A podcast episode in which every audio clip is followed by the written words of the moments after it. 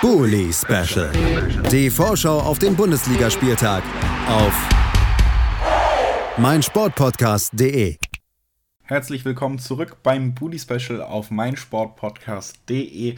Wir sind immer noch am Samstag des 18. Spieltages, aber mittlerweile auch beim Topspiel angelangt. Das siebte Spiel, was wir hier besprechen wollen. Und das Topspiel findet natürlich dann auch erst um 18.30 Uhr statt. Und zwar in Leipzig beim Tabellenführer so sieht es nach der Hinrunde aus.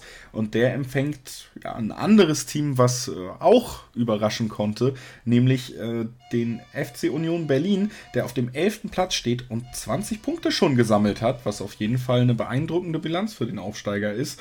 Es könnte also spannend werden. Und um das Ganze zu besprechen, begrüße ich Ronny Moom vom Bullenfunk. Hallo Ronny. Hallo Julius. Schön, dass du es auch im neuen Jahr zu uns geschafft hast. Und ich habe es angesprochen, es, es gibt ja auch wenig Gründe, nicht gerne über deinen Verein zu sprechen. Der steht nämlich auf Platz 1 der Tabelle, 37 Punkte. Ja, besser hätte man sich wahrscheinlich auch vor der Saison nicht ausmalen können. Nö, also das hat man ganz gut äh, mitgenommen und sich auch gerne angeschaut in der Winterpause, dass man da oben steht. Und jetzt hoffen wir natürlich, dass es so weitergeht und man weiter so gut spielt und auch die Punkte da entsprechend sammelt. Genau.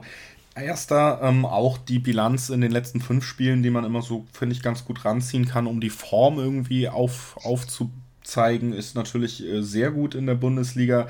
Vier Siege, eine Remis gegen Borussia Dortmund in einem Spiel, denke ich, das muss man sagen, wo man dann aber auch noch gesehen hat, dass das Limit von Leipzig noch nicht erreicht ist und dass es durchaus Vereine gibt, die diesem ja, Spitzenreiter in dieser Saison auf jeden Fall noch gefährlich werden könnten. Würdest du mir da auch recht geben?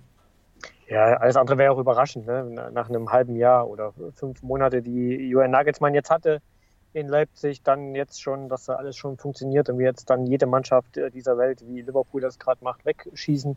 Das funktioniert nicht. Auch wenn man da mal Liverpool als Beispiel rannimmt, äh, da hat auch Jürgen Klopp eine Zeit gebraucht, bis das so perfekt läuft, wie es jetzt läuft. Und wenn das bei uns jetzt schon so wäre nach einem halben Jahr, das, das hätte mich echt äh, extremst gewundert und das wäre, glaube ich, auch nicht normal gewesen. Kommen wir zu, einer, äh, zu einem Transfer, der mich extrem überwundert hat, zumindest von außen betrachtet in diesem Winter. Diego Demme hat äh, Leipzig verlassen, ist zu Neapel gewechselt und das äh, war zumindest für mich von außen betrachtet eine relativ überraschende News, die ich da äh, gelesen habe. Wie bewertest du diesen Transfer? Also angedeutet hat sich auch in Leipzig nicht. Äh, was man immer wusste, ist, dass äh, der Vater von Diego Demme, und die haben ein sehr, sehr gutes Verhältnis, großer Neapel-Fan war schon immer. Da hat Diego auch seinen Namen her, also von Diego Maradona damals. Ähm, da hat er seinen Namen herbekommen. Und wenn sich die Chance auftut, äh, dass das dann passieren könnte, das war erwartbar, aber der Zeitpunkt jetzt im Winter natürlich nicht.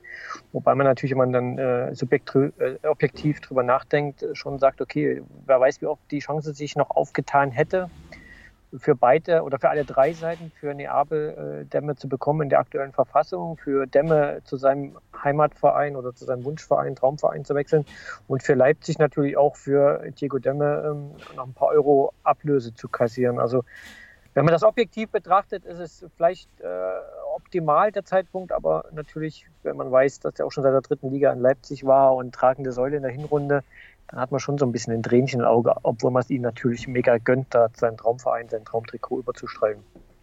Also gerade der Aspekt der tragenden Säule ist mir dann nämlich auch so im Gedächtnis geblieben, dass ich schon so wahrgenommen habe, dass Demme einer der wichtigsten Spieler der Hinrunde war und die verlief ja sehr erfolgreich und man hatte große Ziele in Leipzig. Deswegen hat mich äh, überrascht, dass man ja. den Spieler eben hat ziehen lassen. Muss man vielleicht ein bisschen, äh, ein bisschen schauen, wie der Kader aussah in der Hinrunde. Das natürlich einen verletzten Campbell und verletzten Adams gehabt. Und die Frage steht natürlich jetzt im Raum, wenn man die äh, Rückrunde der letzten Saison nimmt, da hat äh, Demme fast gar nicht gespielt, weil beide halt fit waren. Und wie wird es jetzt kommen, wenn beide wieder da sind? Also das ist natürlich auch noch eine Frage. Und was wäre gewesen, wenn beide fit gewesen wären in der Hinrunde? Ob Demme dann überhaupt diese Rolle hätte spielen dürfen, ähm, steht noch so ein bisschen äh, im Raum. Natürlich, wenn man ihn gesehen hat und auf dem Platz und äh, die Spiele auch gesehen hat, äh, wie erfolgreich die waren, fragt man sich dann natürlich schon. Aber wenn man das äh, im Ganzen betrachtet, könnte man dann vielleicht schon auf die Idee kommen, hat er jetzt gespielt, weil er so gut war oder hat er gespielt, weil die anderen gerade nicht äh, äh, einsatzfähig waren, wenn man die letzte Rückrunde so nimmt? Und wenn man auf den Tabellenplatz guckt, dann ist eigentlich auch nicht unbedingt noch so viel nötig, um Mut zu bekommen oder Mut zu machen für die Rückrunde, denn es lief ja schon vieles sehr gut. Aber du hast es eben schon bei diesem Thema ein bisschen durchklingen lassen. Es ist durchaus so, dass viele Verletzte bei Leipzig auch äh, jetzt zurückkehren werden, die großes Potenzial haben, von dem man sich viel erhofft und die in der Hinrunde gar nicht so die Rolle gespielt haben aufgrund dieser Verletzung eben. Also auch auf dieser Seite eigentlich sehr viel positive Nachrichten. Na, nicht ganz so, weil eigentlich die, die Achillesferse, die Innenverteidigung wird wohl noch länger dauern. Der Willi Orban hat irgendwas jetzt gesagt, dass es nicht jetzt zum Rückrundenauftakt funktioniert und bei Konate sieht es wohl auch eher nach März aus. Also da wird sich hinten in der Innenverteidigung nicht viel bessern und das war ja so ein bisschen die, die Baustelle, die wir da hatten, wenn wir überhaupt eine hatten in der Runde. Aber das war die Baustelle und die wird sich auch erstmal nicht schließen. Jetzt ist wohl der Henrich-Stil auch noch äh, gestorben weil der neue Trainer da gesagt hat, nee, ich hätte den gerne weiter in meinem Team, hat ihn jetzt auch spielen lassen. Also ist man da irgendwie noch so ein bisschen auf der Suche, diese Lücke zu schließen, die die zwei noch länger äh, hinterlassen werden. Im Mittelfeld mit Adams und Campbell werden zwei zurückkommen, relativ zeitnah, aber in der Innenverteidigung wird sich erstmal nicht viel tun. Glaubst du, da passiert vielleicht sogar in diesem Winter noch was? Auch als Vorgriff darauf, dass ja immer wieder damit gerechnet wird, dass Upamecano zum Beispiel schon im Sommer den Verein dann verlassen könnte? Das ist ja wohl ein Name für den Sommer schon im Gespräch, wieder so ein junger Franzose aus äh, Paris.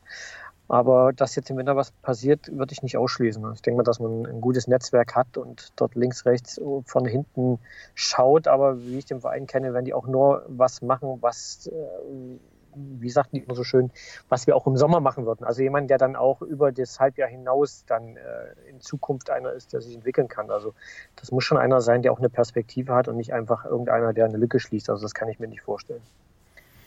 Gut, ähm, dann wechseln wir noch einmal kurz von Leipzig, bevor wir zu den Tipps kommen, natürlich auch äh, zum Gegner, der heißt Union Berlin. Ich habe es eben im ja, Einstieg zu unserem Gespräch schon erwähnt, die haben auch überrascht in dieser Saison. Was heißt auch, ähm, ich weiß nicht, ob es für wie viele es eine Überraschung ist, dass Leipzig eine gute Saison spielt, aber ähm, dass Union eine gute Saison spielt, das ist auf jeden Fall für viele überraschend gewesen.